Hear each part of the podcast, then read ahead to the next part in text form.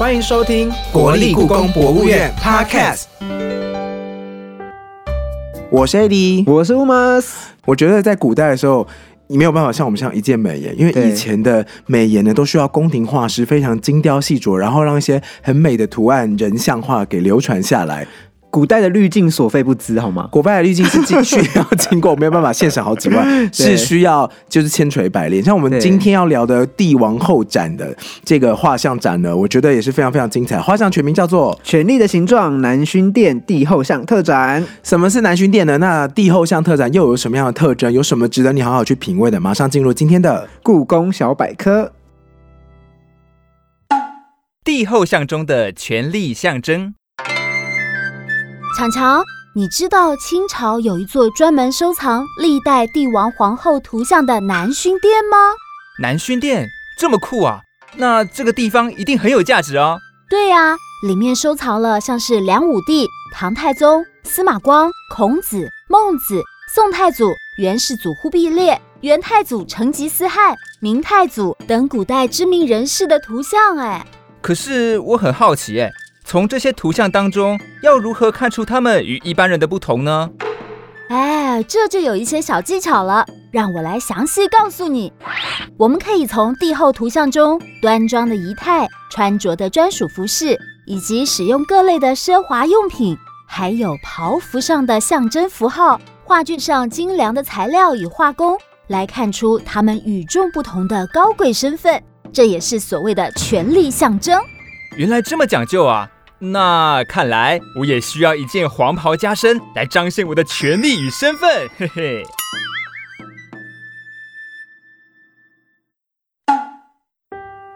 好了，到这部分我们就要欢迎今天的研究员，欢迎世华，欢迎世华，还有今天的嘉宾阿瑞。英雄说书的阿瑞。哎、我是英雄说书的阿瑞。刚刚阿瑞一进来的时候，乌马斯就有小尖叫，对粉丝 阿瑞频道他就是在做一个说书的，有一点像是方案的一个 YouTube 的节目，那其实内容都蛮精彩的。对，只要是用现代的角度来角度来解读当时那些发生的历史故事，我们可以怎么样去重新诠释？那今天呢，世华呃，我是在那个故宫书画处工作，然后因为不是 YouTuber，所以大家都不认识我。对，但是我们会透过故宫认识你，因为这一次请世华来是要介绍这个特展《权力的形状南薰殿帝后像特展》嘛。是那首先呢，什么是南薰殿？南薰殿就是呃紫禁城里面的一个宫殿，是然后这个宫殿呢，本来呃从明代的时候就有了，但是他后来因为在乾隆十三年之后呢，就是入住了一大批皇帝跟皇后的像，哦所以呢，它就变成一个特色的特藏宫殿那样子的存在。变成一个博物馆。可以说私人的、呃藏皇帝皇后像的博物馆，因为那那个私人就是皇帝本身，就是只限定前代，呃，只限定清朝吗？只限定清朝以外的前代。清朝以外的，前代就比如说唐宋元明，但是清朝的帝后像其实是放在另一个宫殿的。哦。嗯，乾隆皇帝他真的很爱收藏哎、所以说其实他的收藏癖当中，我那时候有稍微 Google 一下南薰殿的这个故事嘛，然后就发现说哇，你不只收藏像四库全书啊，然后这种。别人以前的书法家的名画，然后盖印章，然后你连这个帝后像也会特别去收藏。啊，那是好奇说他收藏这一些呃这些画像啊，会是基于什么样的动机想这么做？因为清朝它就算是一个外族，是。对进中国，嗯。所以他收藏这些画的确是蛮有意思的。是是是，但是清朝呢，就是外族入主呃中国，嗯。中中国里面呃的外族里面呢，其实是汉化非常深的一个嗯朝代，大概是第一名这样子。那所以其实到了乾隆皇帝这个时候，他们已经汉化的很深了，所以他对于中国的掌故恐怕比汉人还要清楚。啊，对，所以他们其实对于这些呃过去的优秀的帝王，或是非常不优秀的帝王，他们其实也都了然于心，都读过了。那其实乾隆皇帝一开始并没有要收藏帝后像，他没有特别想到这一块，他是在乾隆十二年的时候，忽然有人打扫茶库，就是存放茶叶的那个茶库，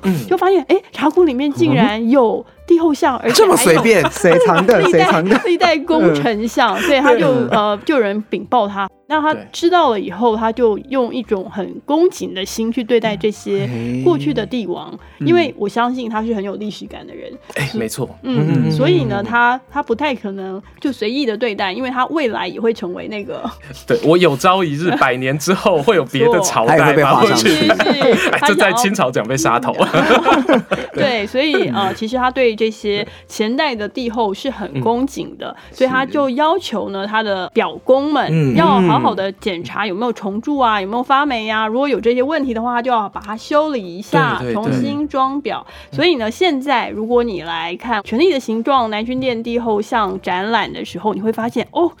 他们怎么都穿制服啊？因为那个装裱的时候，他们选了同样一块绫布，是八瓣的这个缠枝花纹，所以呢，呃，在那次的大整修里面，其实他帮很多可能被虫蛀啊、有有点轻微损坏的这些帝后像呢，都换了新装。老师，我有一个问题想问你，就是虽然说乾隆皇帝发现了这这这些画嘛，嗯，对，那后来就是有没有什么画他是不想放的？我这这这不要岔出哦。去，就有有没有说他找到，可他看到觉得嗯这个打妹这个不行，所以已经打住到长不到，看不出人样。有的有有吗？好玩，哦。就是他这批同时被找到，他后来只让皇帝跟皇后去住南薰殿。嗯可是呢，功臣相呢，虽然就是很有名的，像郭子仪啊什么什么这些名臣，他还是让他回去茶库休息。啊对对对放回茶库对对对，但是他当然可能给他一个好的柜子啊什么的，哦就是定时会把它拿来晒太阳。但是问题是说，就是他把这个身份的区别。看得很重要，所以这个南薰殿是属于帝王家对帝后专属的 VIP 室，对。就是我们刚才讲帝王像嘛，那这些帝王像啊，它是如何被绘制的呢？对它绘制的功法，它的技法，对，那我们这从这边我们就可以慢慢去推。那你这样从宋元明这样，我们光从技法来说，应该就可以聊很多。对是啊，就是有很多那个柯南式的，嗯呃。的好好玩的事情在里面，譬如说我们宋代，我们就会展宋仁宗像坐像，它旁边呢有一个宋仁宗的大头照。可是如果你愿意停下来，停下来一下，然后仔细看这两个脸，看得起来是一模一样的脸，其实你会发现他们画的方法是不一样的。嗯，对，是呃，你你要看哪些地方呢？譬如说，你可以看他的呃脸的五官起伏是怎么样做出来的，是不是有用颜色去做那个五官的起伏，还是他的他他全部都用线条去画？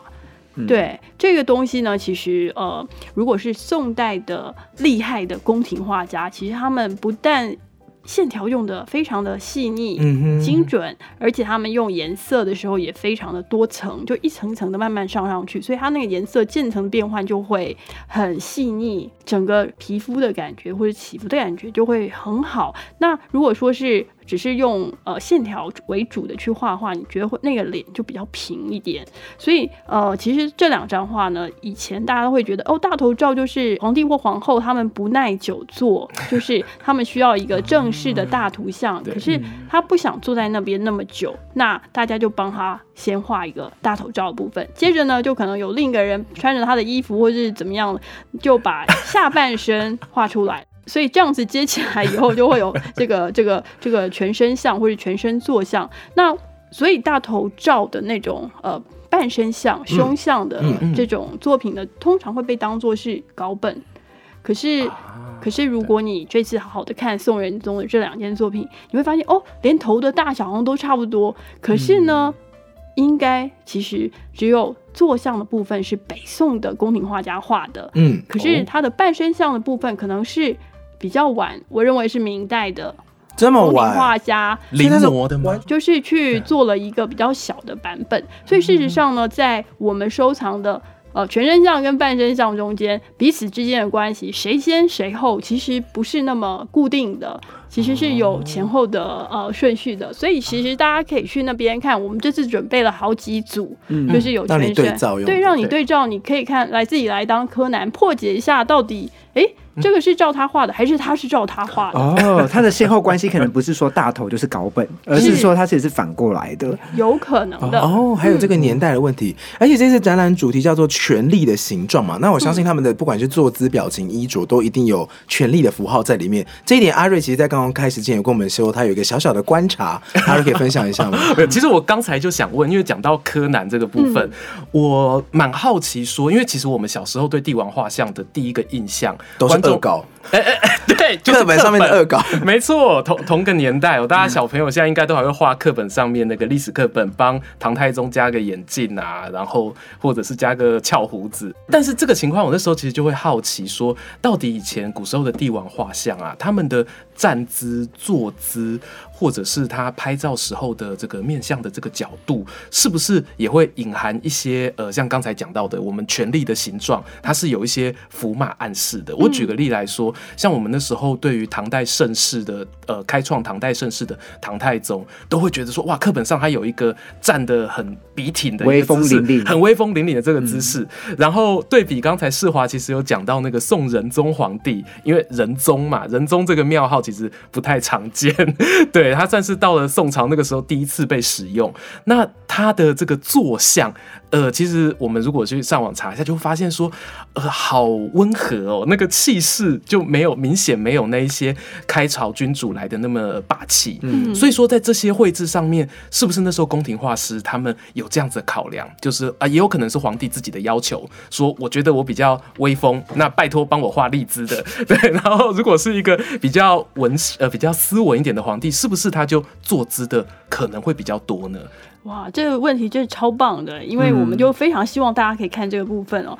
我们刚刚讲到的那个唐太宗非常威风的站着，那张画像超威猛的地方是什么？它是所有的南薰殿帝后像里面长得最高的一位。最大幅嘛，对他大概就是已经超过一个正常男人的身高，大概有两百公分那么高，所以哇哦实当他体高度。对，然后他挂出来的时候，你就会觉得哇，有个巨人站在那边，天哪，那种那种直接的，你知道吗？视觉上的震撼哇，，这一定要去现场看、啊，是是对是，对现场看你才可以感觉到唐太宗这这就是长那么高吗？我很好，没有没有没有。好，但是呢，我要跟再跟阿瑞讲一件事，就是其实这个唐太宗他他应该是明代的人画的。哦，那又柯南了，为什么会是明代的人画呢？所以是想象出来的看是想象出来的。线索在哪里？线索啊，呃，其实现在还有一些宋所谓宋代的传宋代的一些呃像是有画到唐太宗的，但是呢，你没有办法确认啊。啊，对不对？对这也是希望大家在这个展览中思考。其实这些这些像，如果我把唐太宗的那个说明卡拿掉，你知道他是唐太宗吗？如果我说他是唐玄宗，你要不要接受？要不要买单呢？嗯，所以呢，其实对我来说，这些帝后像他们呃很重要的地方，其实反而是他们如何呈现他们是帝后这个部分，也许是我们可以再考虑的地方，而不是他，而不是跑来这个展场说，哎呦。唐太宗真的长这个样子吗？没有人可以帮你，就是开保验证。应该说，为什么他们要摆这个动作来诠释他是唐太宗？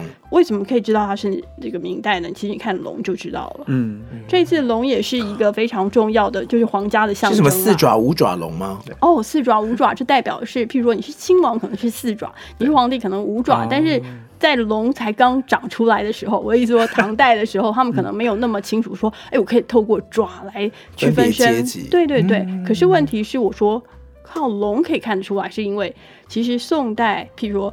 吻鼻部就是嘴巴鼻子这一代的画法，跟明代的嘴巴鼻子这一代的画法是不一样的。对，明代的嘴巴鼻子的部分，这个呃，它的鼻头比较清楚，就常常画这样子。嗯，但是，哎，就要怎么用言语来形容呢？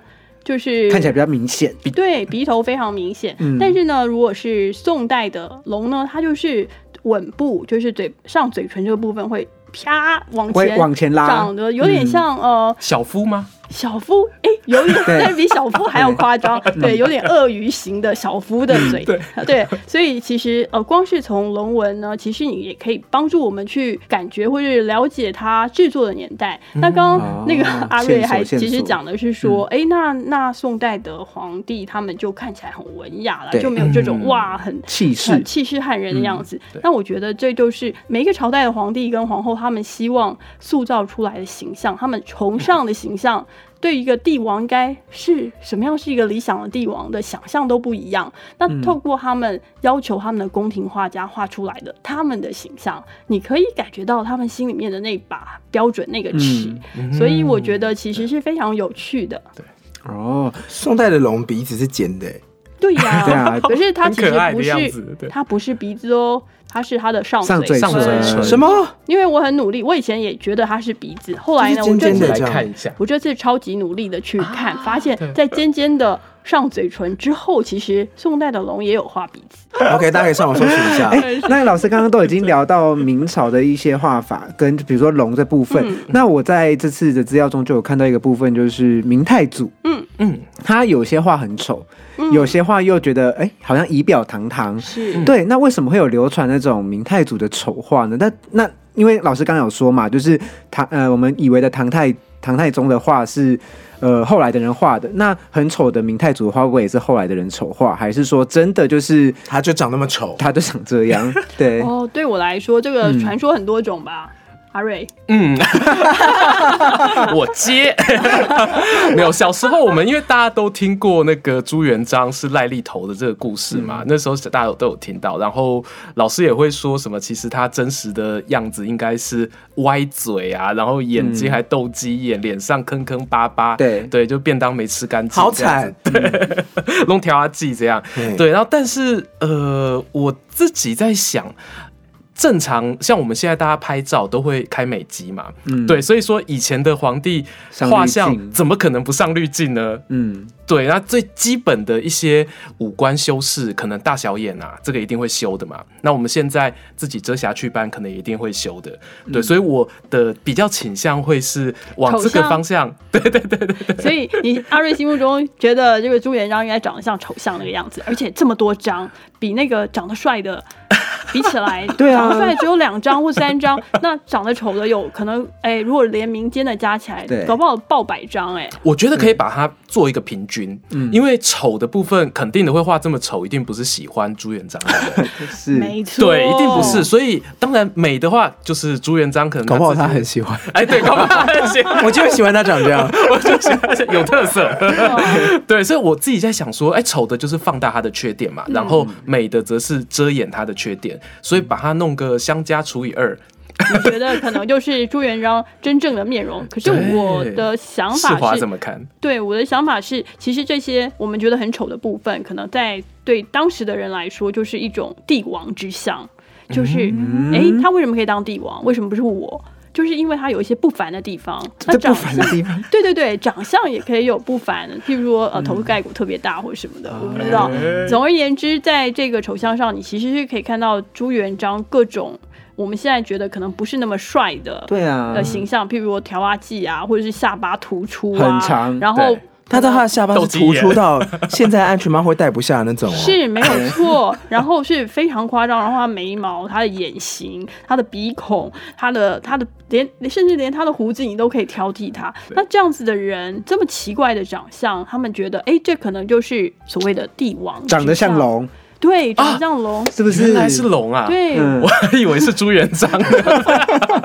然后呃，所以对我来说，其实我会很接受呃比较帅的那那个，那是宫廷画家画的，对。然后而且呢，我觉得他年轻的这次我们没有抢到可以展出哦，但是就是我们展出了比较少。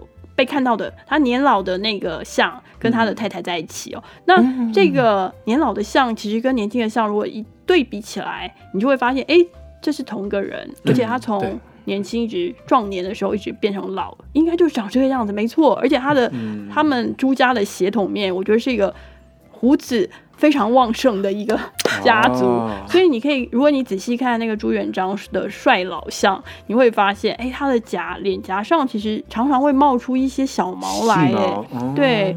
跟我呃，我可能对男性胡子没有那么多的认识，我以为只有这边有，然后这边有络腮，可是它就是鬓就是角跟那个，对，嗯可是它竟然会在脸颊上还会出毛，很有趣。对，这我一定要补充一下世华说的，是是是这个 DNA 不会骗人，因为我自己看到那个，我不是说我亲眼看过朱院长，呃，这一次南薰店展览当中啊，我特别看到有一个人让我印象很深刻，明宣宗。是他根本就是张飞吧？为什么会这样讲？因为为你看到明宣宗的画像的时候，他的脸超黑的，对，对，然后那个下巴呃真的就是宽一大耳，然后那个下巴非常的宽，然后胡子整个脸都是，是，然后你往上去追，我就看明宣宗爸爸是谁，是仁宗，脸虽然比较白，可是还是一样大，胡子还是一样多，是没错，而且明确名人宗也展出来了。对对对还有嘞，我跟你说，连他儿子都展出来了，就是他们呃爷孙三代全部都斩了，所以他的明宣宗的英宗，哎，宗没错，就是土木堡之变的那位。嗯，对这位英宗呢，他也展出来了，他也是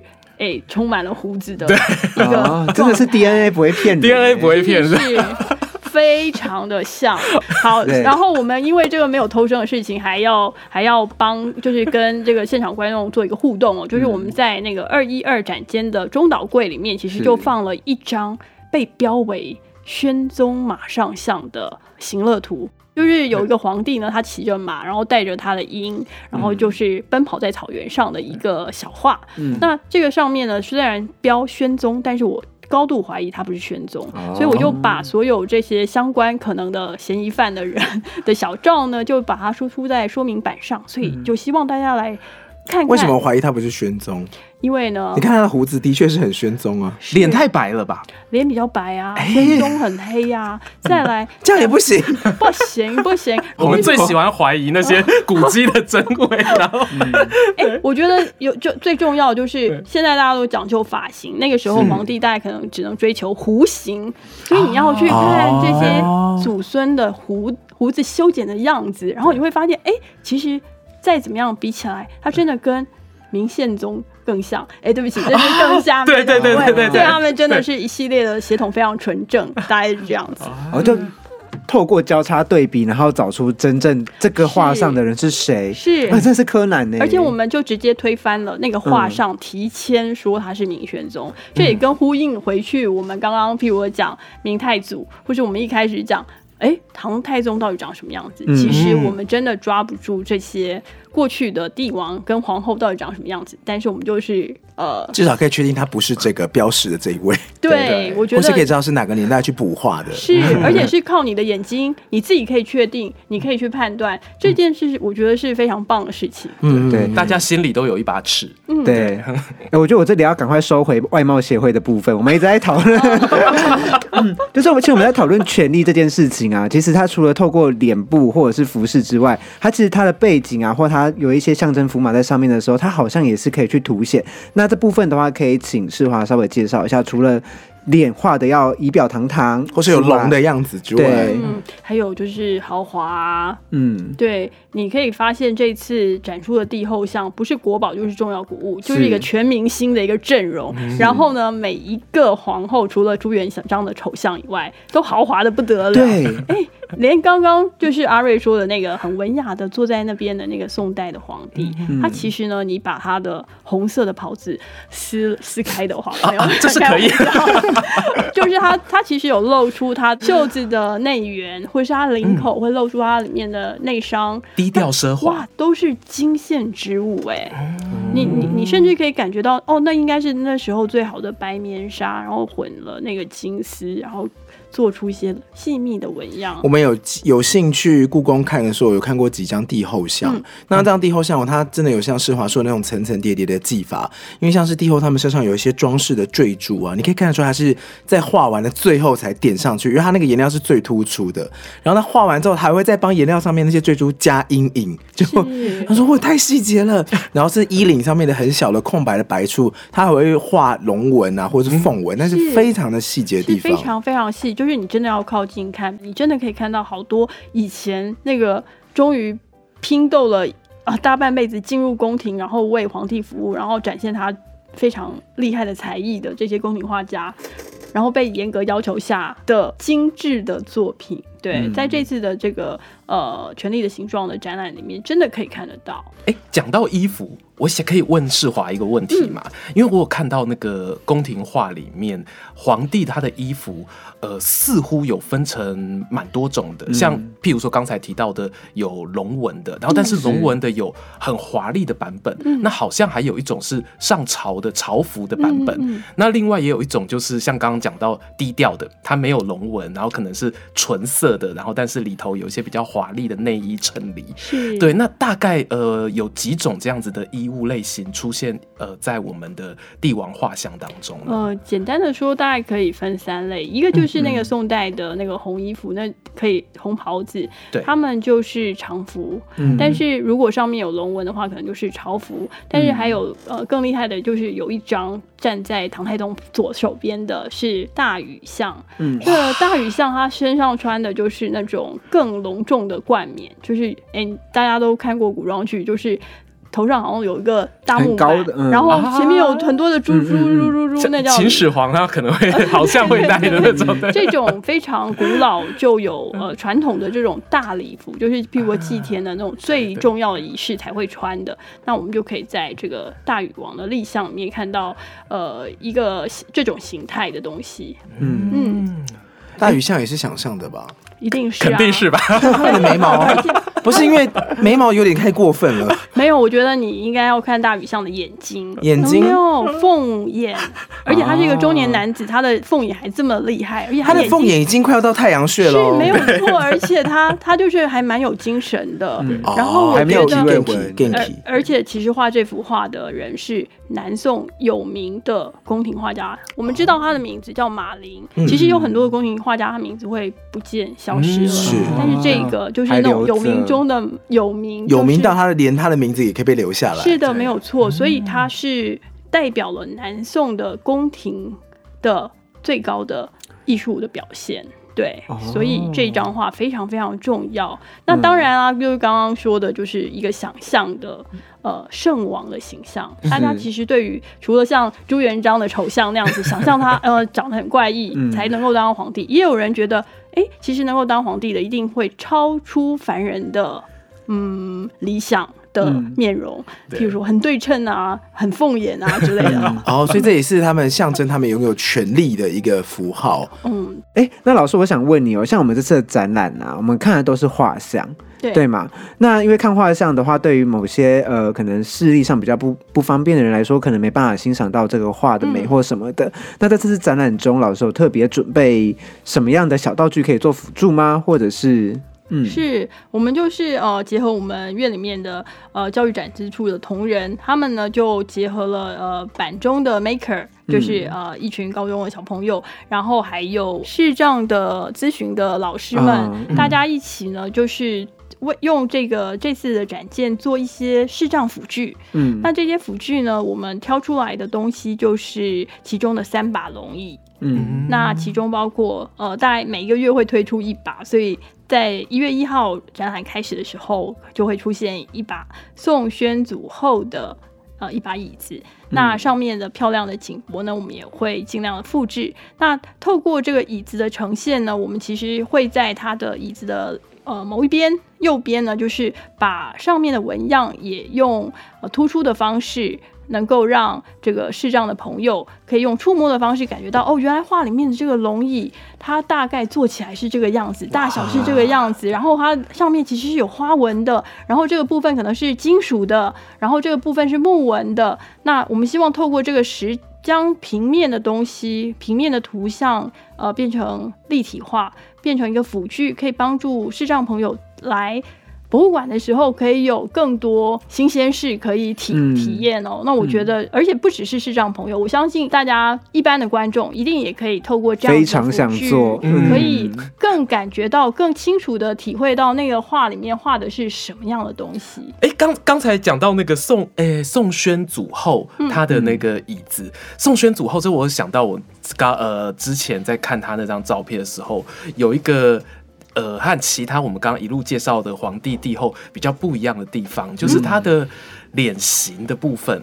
这刚好我其实刚才有想问，后来忘了，因为我们这一次南薰殿刚才一路讲了宋代皇帝、明代皇帝，嗯但其实还有一个是大元帝国。是是对对对，我会，我那时候其实看到那个呃宋宣祖他是赵匡胤的妈妈，妈，哎、对，赵匡胤的妈妈。嗯然后她的那个脸型其实有点像外族人，啊，也就不是汉人的脸型。他说你是已经查到他不是汉人，其实我不确定，因为我只知道说他是呃，他那时候好像是定州人吧，就五代十国那边北北方人啦。对，但我想那时候应该可能有一些呃族群交流。对啊，嗯对啊，嗯对。哇，你真的是很会联想哎！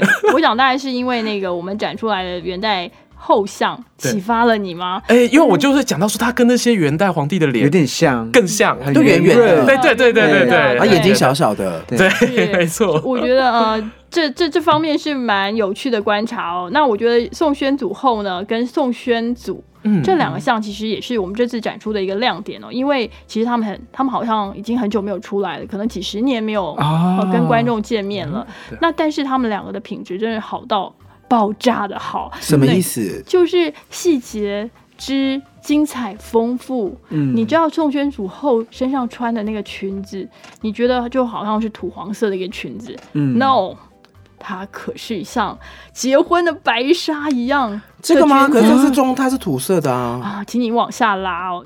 如果你往那个宋宣祖后像的呃下摆去看的话，他的衣裙的下摆，你会发现，哎，竟然拖长了，拖、啊那个拖到画外的长度的非常长的下摆，嗯而且这个下摆并不是土黄色的。如果你仔细的看，你会发现它是一个透明白纱状，嗯。而且这个透明的白纱上面竟然还有用可能刺绣的方式，有白色的不同的纹样。刚才有隐约看到那张数位档，还是有这种透明感有吧？的，对对对而且那个个白纱不是只有在后面可以看到，如果你看到它膝盖的那个部分，嗯。也有哎、哦，好精致听起来好精致。致的，嗯。非常好看的一张，非常棒的一张作品。然后这两张，所哦，你说的是后面这边有哦，这边就是它的那个延伸出去的延伸出去的，但哇是好华丽哦都是这边都是那个白纱的部分，对，所以光是白纱它就打败了超级多的皇后，就是非常棒的一件作品。星光大道上面所以我觉得我这次能够把它请出来，我自己超骄傲的。然后像这个这个宋宋呃，我们这次展展出来的会是宋光宗后像，那它的华丽的头冠也是一个大重点哦。你看就是白白一点一点的，可能就会觉得像灯泡一样。阿瑞，你有看出那是什珍珠吗么东西？对对那个一点一点的非常漂亮哦，超级漂亮，超级漂亮。为什么你觉得它超级漂亮？因为它的它的那个点啊，嗯，你会让你觉得它是有光泽的，是宋光宗后，其实他让我一直直接联想到的一件事，因为她是一个权力很大的皇后啊，所以我在猜她搞不好威胁了宫廷画师。对，这里这里我刚好跟观众朋友讲一下，因为呃，我们呃宋光宗后她其实，在东汉之后啦，已经很少有皇后她的权力有这么大，然后可以影响皇帝做很多决断。对对对，所以当时我看到她的，我觉得某种程度上其实隐约有一种，她虽然是皇后，可是其实她的气势不输给皇帝的这种感觉。是哦，但是从人像本身来看，我觉得她看起来是很温雅的感觉，很和蔼哦很和蔼的感觉。但是她的她的坠饰非常夸张，对对就是她画中的坠饰非常夸张，她其实上面的珍珠不是只是放珍珠而已，是。它是把珍珠排列在它要镶嵌的形象的外缘，所以里面有花，花的边缘全部都是珍珠弄的，然后还有王母娘娘跟她的仙女队，有啊，上面有人形 是怎么回这就是事？仙女队啊，上面有小玩偶哎，而且上面还有大龙头，有没有看到大龙头？这里有一个龙头，然后大龙头的旁边还有四个小还有仙女。龙头，然后上面还有两只凤凰飞下来，是仙女坐在上面。皇后可以使用龙的这个，但我基本上觉得这是这就是一张 PS 的图，我觉得超级厉害的，所以它这些珍珠用量非常的大，我想应该一每一个皇后都顶了大概两千颗珍珠在头上，哦。所以呢。我想那个头是非常重，肩颈酸痛的状况一定是呃严重不鲜。因为我们今天聊帝后像真的是四位都聊到欲罢不能，尤其是我们刚才看到世华聊到就是整个人眼睛在发光，对，因为太多细节啦，啊。头上还有一个小故事在上面，对王母娘娘跟龙头，还有小仙女，对啊，所以说就是如果各位听众朋友呢对这一档展览呢，如果真的非常有兴趣的话，绝对绝对要到国立故宫博物院来看这场特展，叫做《权力的形状》南薰殿帝后像特展。好，我反正要给世华讲。那 是否可以帮我补充一下展出时间。对展出时间就是呃一月一号一直到四月六号。哇哦，有三个月、三个多月的时间可以看。那如果呢有兴趣的听众朋友一定要去看哦。但是虽然节目现在已经到了尾声了，但我们还有最后一 part，最后一 part 就是比武招亲之故宫给问吗？比武招亲，故宫给问吗？那今天的题目呢，就是我们要请问世华，在这次的展览中呢，你最喜欢哪一幅帝后像呢？那为什么？我猜世华会选那个赵匡胤妈妈，赵匡胤妈，对，因为刚才讲到白不好意思，纱叫什么名字？我查一下。呃 宋宣祖后，宋宣祖祖后对，宋宣祖后就是有那个白透明纱对状的，对我觉得很明显那爱就是它对婚纱的爱。对，呃，是这样吗？我有，我跟你讲，宋宣祖后真的好漂亮，而且她她她的她挂的项链，你知道是四层的，嗯上面两层是真就是珊瑚状的那种颜色，下面是有点透明的感觉，可能是某种宝石打磨过的，啊又不是珍珠。嗯，就是什么东西都好细致，好棒哦！再加上融化她的雍容华贵的气质，对没她不是走那种艳丽的，因为其实那时候年纪应该也大了，画像当时，嗯对，其实我们可以看到这 那个帝后像，很多皇后都非常非常年纪大的样子。是是，我想应该就是不需要处理正事，所以比较长寿。所以通常当他们需要画这种最后的像的时候，就会比较沧桑一点。对对，那阿瑞呢？刚刚听到就是世华，就是很多介绍。那你在他的介绍中，你有对哪一幅特别有兴趣吗？哇，我我真的是获益良多。我觉得衣服上的细节这个部分啊，嗯真的是我们平常呃比较不会注意到，因为一方面其实我工作的关系，我大部分看的都是数位档。那数位档大家知道有解析度、像素的限制，有对对，所以像刚才我们现场拿 iPad 在滑的时候，就有一些细节，世华会提到说，哎、这边有半透明效果。对啊，就我想说，没有没有没有，这是颗粒效果这是我眼睛叶黄素吃不够多的白内障，没有开玩笑。对，但是真的我们在数位档上经一提醒之后，发现说哇，原来有这样子的当初宫廷画师他们留下的这个小细节。但我相信这个部分，如果说你看到现场的真机的时候，那一个震撼感。一定是会更强烈的，对我觉得这是今天能够听到专家在这边解释这样子一个展览的过程，呃，会让我非常非常想说，一定可能要去看个两次，才有时间 把这些细节全部 对对对。观众朋友要记得啊，那个英雄说书的粉丝们，记得去故宫看一下这一个展览，非常值得。哦超棒的超棒的谢谢。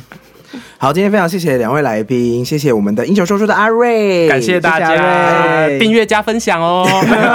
英雄叔叔订阅一下，故宫 p 开始订阅一下，还有国立故宫博物院的书画处的邱世华副研究员，谢谢，谢谢大家。谢谢世华，谢谢喜欢今天的节目呢，不要忘了到 Apple Podcast 上面搜寻国立故宫博物院，帮我们点赞，哎，点订阅，点订阅留言评分留言五星评论其他的收听管道还有 Spotify、Sound On、KKBox 等等的是呃 Podcast 的收听平台都可以听到国立故宫博物院的 Podcast 哦。好，要找到我们的话，你可以搜寻“英雄说书”的阿瑞，阿瑞 频频道的粉丝不要忘了。然后呢，那个故宫的粉砖还有 IG 都帮我们按个赞哦，是的，那今天的节目到这边告一段落啦，谢谢大家，谢谢大家，拜拜，谢谢，拜拜。